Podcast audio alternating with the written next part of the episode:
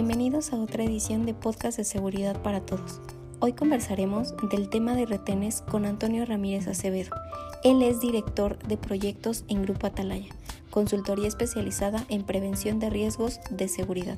Antonio tiene más de 20 años de experiencia en labores de seguridad e inteligencia en instituciones públicas y privadas, específicamente en la Policía Federal, en la Administración General de Aduanas, en el Instituto Nacional de Migración y durante los últimos cinco años en la asesoría de empresas privadas. Buenas tardes, Antonio. Buenas tardes, Jocelyn. Empecemos por lo básico. ¿Qué es un retén? Podemos decir que un retén es un puesto de control de tránsito colocado para solicitar información a los ocupantes de un vehículo. Por ejemplo, su identidad, ruta, motivos de su viaje y en ocasiones revisar el interior del automóvil. ¿Cuál es la diferencia entre un retén legal y uno ilegal? Un retén legal es el que coloca alguna autoridad, ya sea policía municipal, estatal, la Guardia Nacional, las Fuerzas Armadas, el Instituto Nacional de Migración u otras autoridades similares. Eh, un retén ilegal es uno instalado por delincuentes o por civiles. ¿Incluye también a manifestantes, por ejemplo? Sí, claro.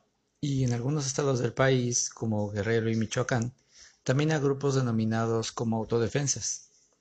Las autodefensas son civiles que, según su propio dicho, tomaron las armas para defender a sus comunidades de la delincuencia organizada, pues las instituciones públicas no los protegían aunque ahora también hay casos documentados de que algunas de esas autodefensas son auspiciadas por los propios delincuentes.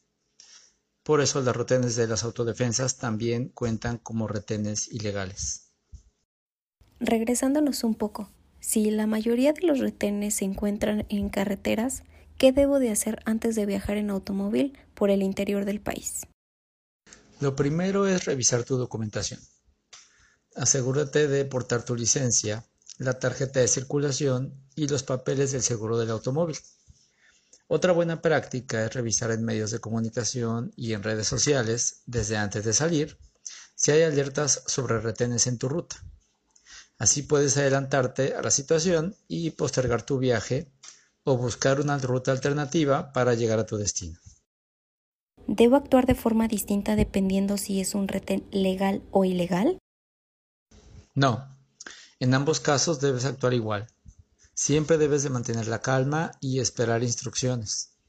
Debes detener el auto cuando te lo indiquen.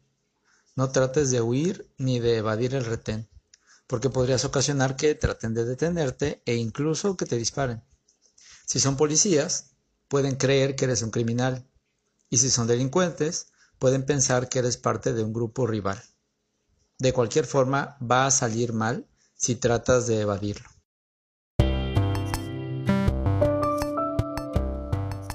¿Quieres saber más? Escucha la segunda parte de este podcast.